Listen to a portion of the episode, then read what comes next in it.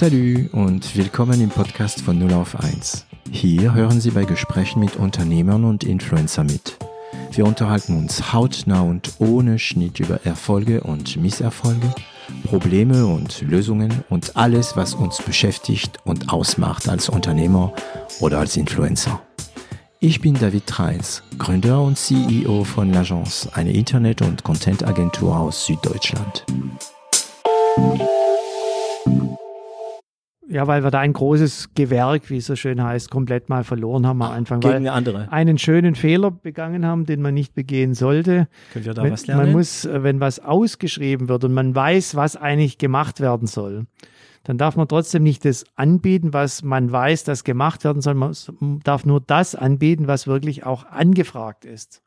Und wir wussten ja, man braucht das und das und das, aber es war teilweise im Angebot nicht drin. Mhm. Und die Mitbewerber, die bieten halt dann nur das an, was drin steht und wissen wohl, dass es dann sehr günstig sein kann, weil sie genau wissen, da müssen sie noch das und das und das nachbestellen, weil sonst funktioniert es nicht. Und wir waren halt so ehrlich, haben das alles reingeschrieben, dadurch waren wir sogar teurer. Mhm. Und das mussten wir jetzt halt schmerzhaft damals lernen.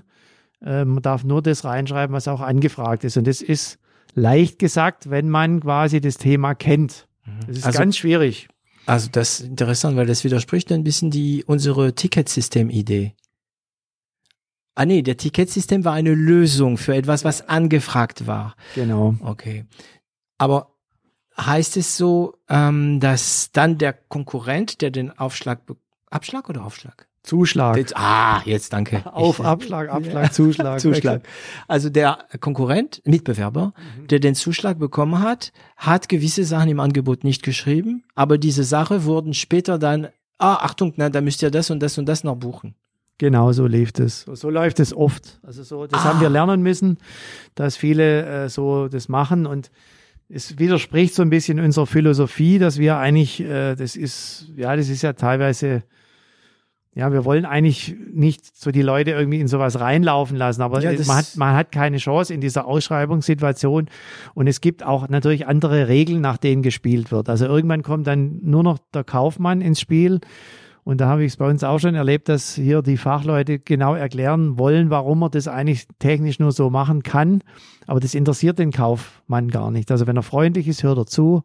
Wenn er unfreundlich ist, sagt er, ja, Dankeschön, es reicht mir. Er will Kreuzchen Da geht es dann um andere Themen. Und die muss man dann eben auch bedienen können. Das müssten wir auch lernen. Das heißt, ihr könnt es jetzt?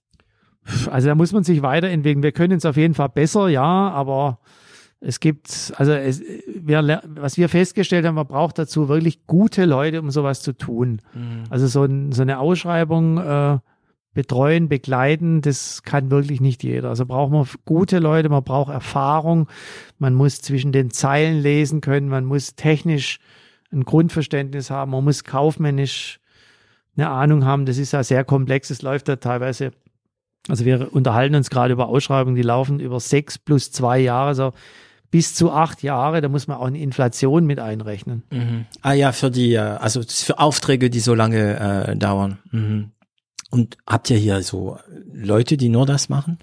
Noch nicht. Also im Moment äh, beschäftigt es eben die Leute im Thema. Also wir haben ein paar Leute, die das begleiten, aber die Leute, die es selber betrifft, die Fachbereiche, die Fachleute, die müssen natürlich da auch mitarbeiten. Und dann gibt's nach diese, sagen wir mal, dann entscheidet sich erstmal, ob man überhaupt eingeladen wird, oder?